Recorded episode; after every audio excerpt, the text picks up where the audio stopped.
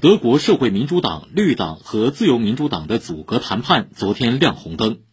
绿党领导人当天说，如果各方不能在气候保护方面达成更多协议，谈判可能面临失败。按路透社说法，一旦这三党组阁谈判破裂，德国乃至整个欧洲联盟都将陷入危机。